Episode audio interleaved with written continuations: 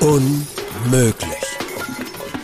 Andy und Ingo talken über den Glauben und das Leben. Herzlich willkommen im Jahr 2023 zu einer neuen Folge Unmöglich Podcast, dem Podcast vom Deutschen EC-Verband mit dem unmöglichen Ingo und dem möglichen Andi. Noch unmöglicher, dann dachte ich, sagst du. Ja, hätte ich sagen können. Das stimmt ja manchmal auch.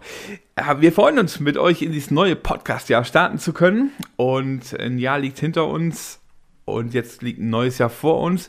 Ich will euch einfach mal ganz am Anfang von diesem neuen Jahr in der ersten äh, Folge die Jahreslosung nochmal in Erinnerung rufen. Falls ihr sie noch nicht gehört habt, schon mehrmals oder so. Du bist ein Gott, der mich sieht, steht in 1. Mose 16.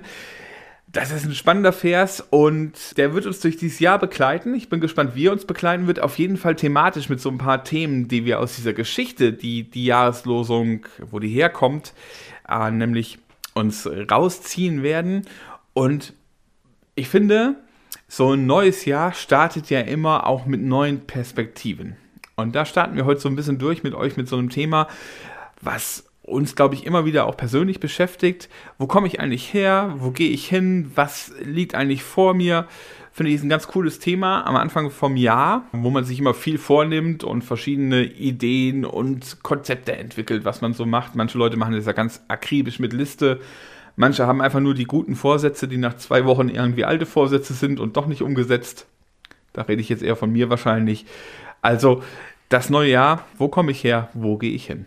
Wir wollen eine kleine Serie starten, eine Themenreihe und wollen uns dabei nicht nur auf diesen Vers konzentrieren, den Andi gerade vorgelesen hat, sondern auf die ganze Geschichte drumherum. Da geht es nämlich um Hagar, Abraham und äh, Sarah. Und ähm, das ist ganz spannend, weil das das totale Beziehungsdrama ist und tatsächlich ganz viele Themen aufgreift, die auch heute in unserem Leben total wichtig sind. Und deswegen wollen wir uns heute in diese Geschichte auch so ein bisschen mal eintauchen, um damit loszulegen. Und Hagar ist ja in einer Situation, dass sie irgendwo herkommt. Also wir alle kommen ja irgendwo her und sind in einer Lebenssituation. Das alte Jahr ist jetzt irgendwie abgeschlossen. Da kommen wir her. Die Frage ist, wo wollen wir jetzt hin? Und genau das ist irgendwie ganz spannend, weil das für die Hager nämlich existenziell ist. Sie kommt aus einer Situation, wo sie das Beziehungsgeflecht mit den anderen Zweien so auf die Spitze getrieben hat, dass sie eigentlich aussichtslose Situation. Also sie weiß überhaupt gar nicht mehr ein und aus. Sie flüchtet dann schwanger, ist, ist voll am Ende, trifft dann einen Engel und kommt dann zurück mit einer neuen Perspektive. Und genau darüber wollen wir heute quatschen. Man muss auch mal so vielleicht diese Geschichte noch ein bisschen so weiter zu fahren, um äh, nochmal diese ganze Dramatik eigentlich zuzuführen. Also wenn ich mich in diese Hager reinversetzen würde, das fällt mir schon ein bisschen schwer, muss ich sagen, so als ja, als Mann sich in diese Frauenrolle reinzuversetzen, aber in die Situation nochmal viel schwerer tatsächlich. Weil was da vorher passiert? Abraham und äh, Sarah haben die Verheißung bekommen, Kinder zu bekommen oder zumindest ein Kind zu bekommen, damit dieses Volk quasi weiter besteht, dass Abraham Nachfolgen bekommt und diese Verheißung haben sie von keinem anderen bekommen als von Gott und es passiert und passiert und passiert nicht. Also sie probieren alles Mögliche. Wahrscheinlich wäre man heute zum Arzt gerannt und hätte äh, alle möglichen Pillen geschluckt oder keine Ahnung was ausprobiert es kommt nicht dazu. Und dann kommt Abraham auf die kluge Idee, also in seinen Augen kluge Idee, oh ja, komm, wenn es mit meiner eigenen Frau nicht klappt, dann nehmen wir halt die Markt. Und da hat es funktioniert. Sie ist schwanger geworden. Und dann muss sie aber gehen. Man muss dazu sagen, das war durchaus üblich. Also das ja, ja, das war nur genau. unübliche genau. Praxis. Das war so, wenn es zwischen den Ehepartnern damals nicht geklappt hat, ist man eben nicht zum Arzt gegangen, sondern man hat so eine Nebenfrau, eine Markt genommen. Die, die wurde dann sowas wie Leihmutter. Die hat auch also man, man, sagt, dass sie auf dem Schoß der eigentlichen Mutter das Kind gebärt, damit das so wie, die, wie das eigene Kind sein könnte. Genau, aber dass man sie dann wegschickt, das war wiederum nicht unbedingt. Das war Beef zwischen zwei Ladies, die miteinander dann nicht mehr klargekommen sind. Genau, richtig. Also dementsprechend, das eine richtig, das war jetzt nicht unüblich, aber das andere war jetzt schon, ja, blöde Situation, in der man steckt und auf einmal sitzt du da mitten in der Wüste und Emotional auch, wahrscheinlich aufgeladen? Ja, total nachvollziehbar. Also wenn ich äh, mich in diese äh, Person hineinversetze, kann ich irgendwie alle verstehen. Und wenn man die rechtlichen Hintergründe so ein bisschen weiß, wir haben uns da so ein bisschen reingearbeitet, dann ist das irgendwie nachvollziehbar. Für uns Europäer ist das alles total abartig. Man denkt, das geht doch gar nicht. Ihr könnt doch da jetzt niemanden, äh, das kann doch niemandem, das kann man niemandem antun oder so. Ja, eure, unsere europäischen Vorstellungen. Aber damals waren andere Zeiten und es galten andere Regeln und deswegen irgendwie nachvollziehbar, dass eine, eine Sarah eifersüchtig war, weil eine Hager auch gesagt hat, naja, aber ich kriege jetzt das Kind, so, genau. also pass mal auf, so, ne.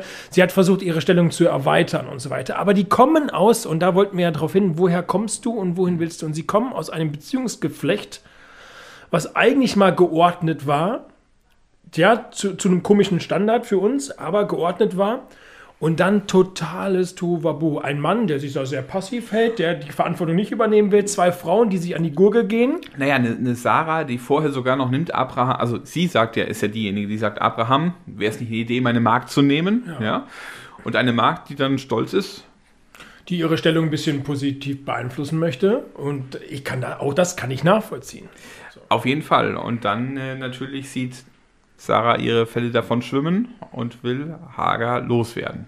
Ja. So, Beziehungsdrama pur, wie übrigens so oft in der Bibel, ne? Also ja, total oft. Und gucken wir unser Leben an. Also mein Leben ist auch gezeichnet von Beziehungsdramen. Und deswegen die Frage, woher kommst du her? Wie sehen deine Beziehungen aus? Wie sind die geordnet? Sind die, sind die gut? Sind die intakt oder nicht? Äh, ich komme aus einer Familie, meine Eltern sind geschieden. Das ist das pure Drama für einen, für einen kleinen Jungen.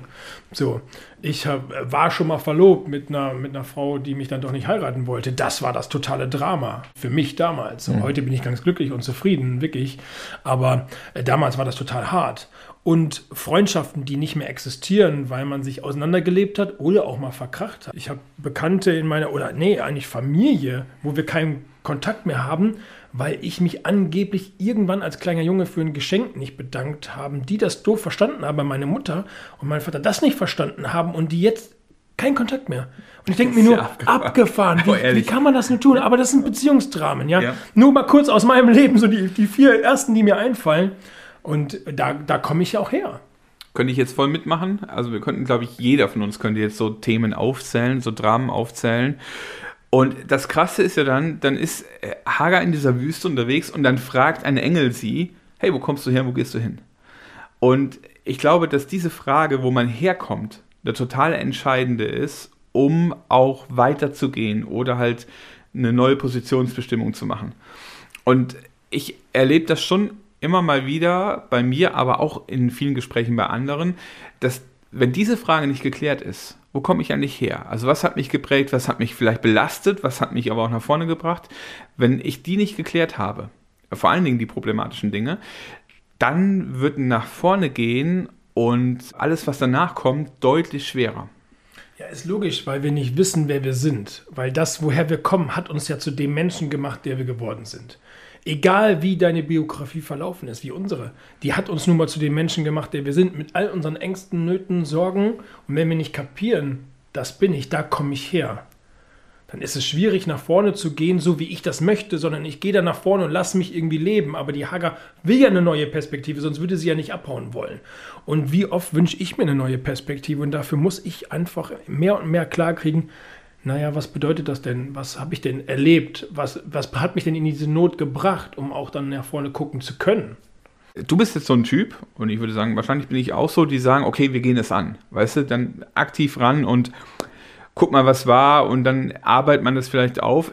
Aber es gibt auch Situationen und Momente im Leben, wo du vielleicht manchmal sagst, ja, ist jetzt so, scheiße, bin ich selbst dran schuld oder ist XY dran schuld oder die Situation halt so, kann ich nichts dran ändern und dann kommt Stillstand. Äh, vielleicht noch eine gewisse Lähmung.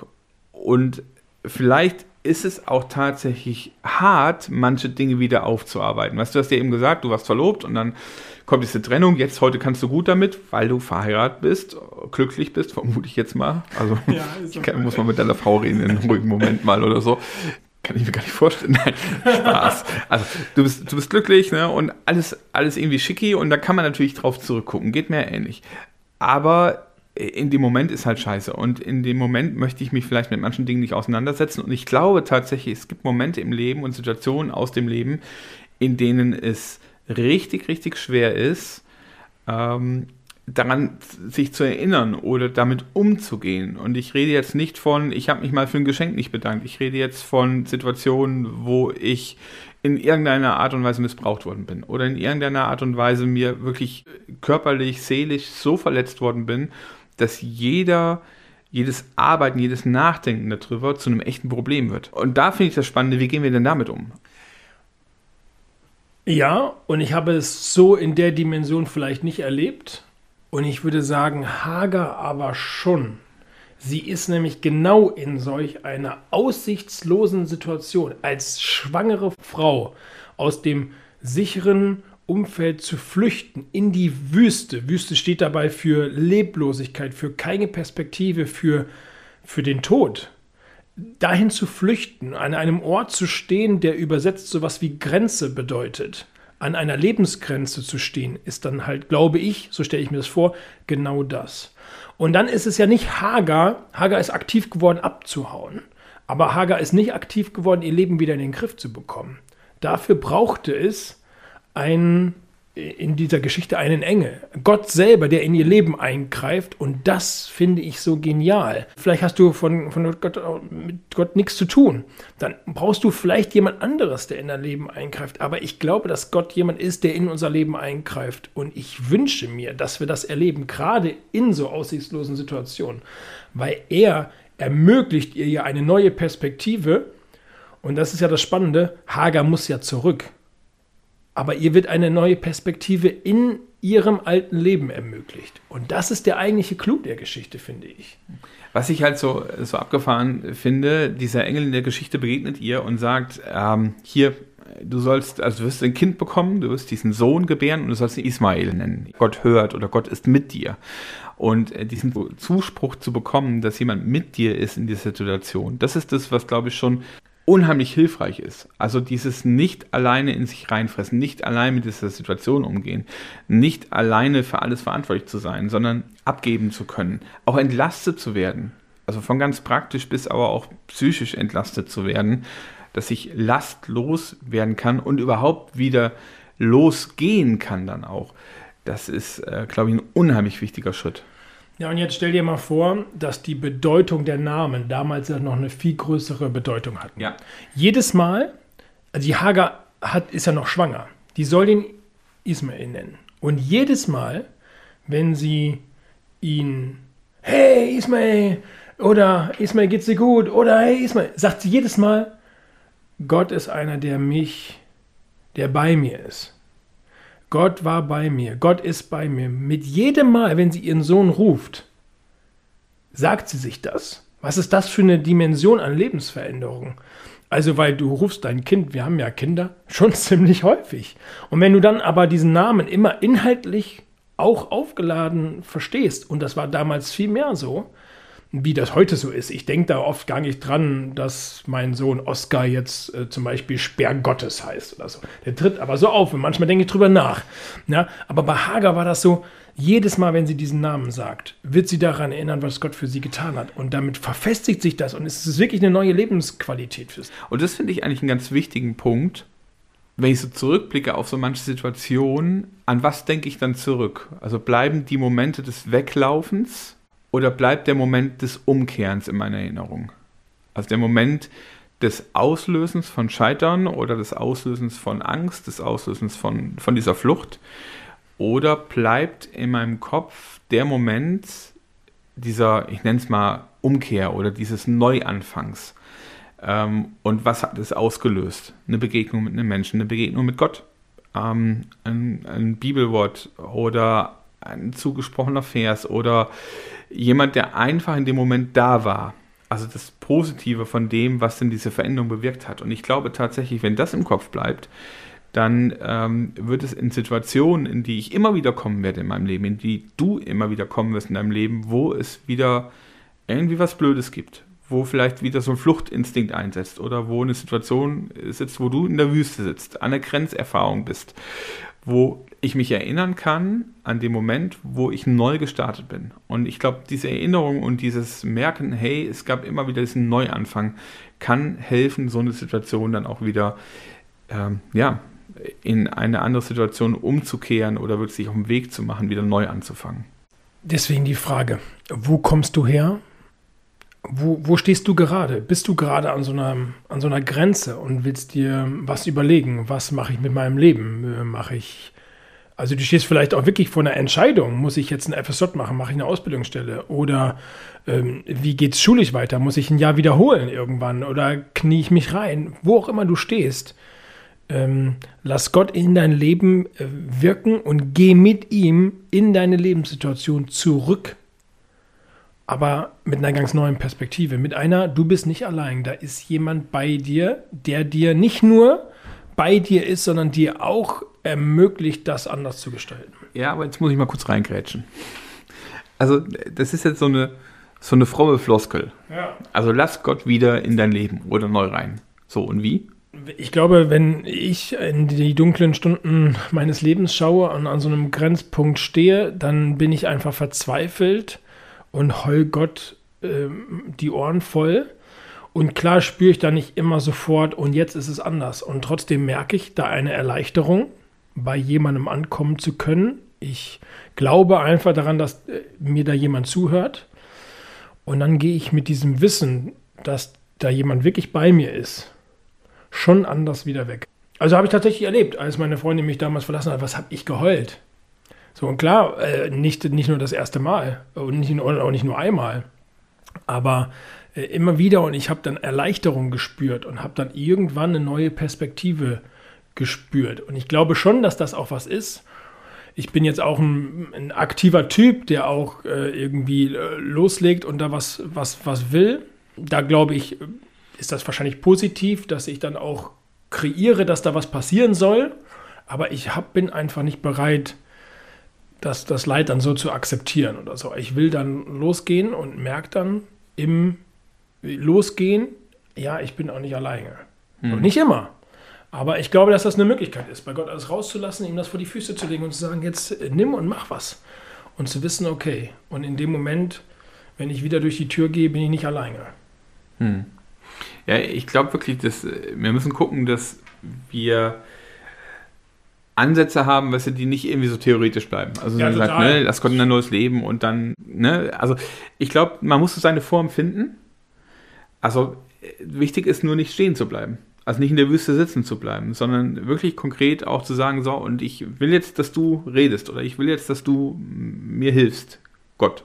Ich will jetzt, dass du mich siehst, ja. wahrnimmst und wie auch immer sich das dann zeigt, aber ich glaube, das Aussprechen der Erwartungshaltung Gott gegenüber, also ich möchte dir jetzt begegnen, also jetzt zeig mir, was jetzt dran ist, ist schon ein erster und vielleicht sogar der wichtigste Schritt, der dabei irgendwie so rankommen sollte. Sorgt ja auch dafür, dass wir dann anderes Denken zulassen. Also wenn ich, wenn ich sage, Gott, ich will dich sehen, dann fängt auch mein Gehirn wieder an, sich an Dinge, also Ausschau zu halten, wo könnte Gott mich denn sehen? So, ne? Und du kommst dann aus dieser Spirale, weil ich kenne das total. Also ich, ich stehe hier nicht und sage, alles so rosig in meinem Leben, alles super gelaufen. Nein, man zieht sich dann halt in so, ein, so eine Spirale runter und sitzt dann halt an der Wüste. Und irgendwann merke ich dann halt, boah, das, das kann ich nicht, das will ich nicht. Ich muss hier raus und das muss ich ändern und Gott, du musst mir dabei helfen. Und dann kann man den auch mal anschreien. Ja, und ich will mal ganz kurz noch einen Perspektivwechsel reinbringen, wo wir bei Perspektive sind. Manchmal ist es auch so, dass ich auf der Seite stehe, wo ich sage, ja, yeah, es geht mir gut. Vielen Dank. Wo habe ich den Blick auch für Menschen in meiner Umgebung, die vielleicht gerade an so einer Grenzerfahrung sind und wo ich dann hingehen kann und mit meiner Erfahrung sagen kann, also ohne irgendwie jetzt so großscheißerig rüberzukommen oder sagen kann wirklich nicht nur piep, piep, piep, Jesus hat dich lieb oder Gott ist schon bei dir, sondern meine Erfahrung auch teilen kann, ehrlich sagen kann, dass ich ähnliche Situationen habe und äh, vielleicht helfen kann, einfach im Dasein, im Dabeisein. So ein Stück weit, du hast es eben gesagt, wer ist eigentlich dein Engel? So, ne? Vielleicht mich auch gebrauchen zu lassen und sagen, okay, meine Aufgabe ist jetzt für Person X oder Y da zu sein und einfach vielleicht auch nur zuzuhören nicht mit guten Ratschlägen um die Ecke zu kommen, sondern einfach mal zuzuhören und zu sagen, ja, ey, ich, ich verstehe dich oder ich versuche einfach für dich da zu sein, wo es geht. Ich glaube, das braucht es auch. Also das ist die andere Seite. Also das eine ist selber diese Hilfe wirklich zu suchen, da ehrlich zu sein, auf der anderen Seite auch, ja, für manche vielleicht wirklich zu einem Engel zu werden. Ja, wo kommst du her 2022? Wo willst du hin 2023? Ein super Wegpunkt jetzt im neuen Jahr, sich auch zu überlegen, wo will ich mit diesem Jahr hin? Was steht für mich an? Wo stehe ich vor einer Grenze, vor einer Mauer, vor einem Problem? Wo flüchte ich vielleicht auch? Und wo will ich was auch nicht lösen, aber könnte auch irgendwie aktiv werden, um es anzugehen? Und herzliche Einladung, ähm, sich auch auf Gottes Handeln mal zumindest Ausschau zu halten. Ähm, wo könnte er denn sein? Und manchmal hilft das schon, ihn, ihn wahrzunehmen und ihn auch in seinem Leben zu erleben. Und man muss noch nicht mal in die Wüste rennen dafür, sondern man kann das auch ganz einfach zu Hause im eigenen Zimmer erleben oder suchen. Absolut. Ihr könntet aber auch an die nächste Grenze laufen, die ihr kennt. Ob es eine Ortsgrenze ist zu einem Nachbarort oder zu einem anderen Bundesland oder macht ein Mikroabenteuer raus äh, äh, und, so. und lauft an eine Grenze. Könnte so ein Punkt sein, wo man sagt, ne, wenn man das angehen will, hilft das vielleicht, symbolisch auch an der Grenze zu stehen. Das könnte für manche Schwaben, wenn sie Richtung Baden laufen, schon eine Grenzerfahrung ja, dann nimmt er halt die Ortsgrenze einfach, ja.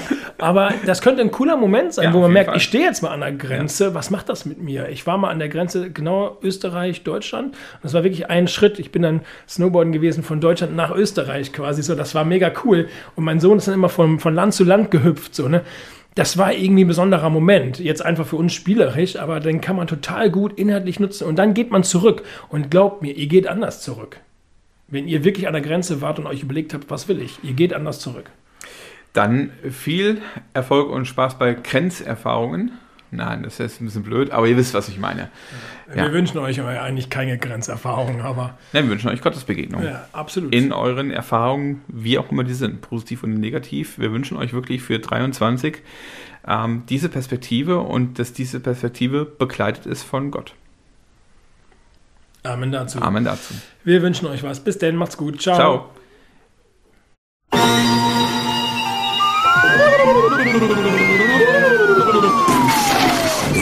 Unmöglich. Andy und Ingo talken über den Glauben und das Leben.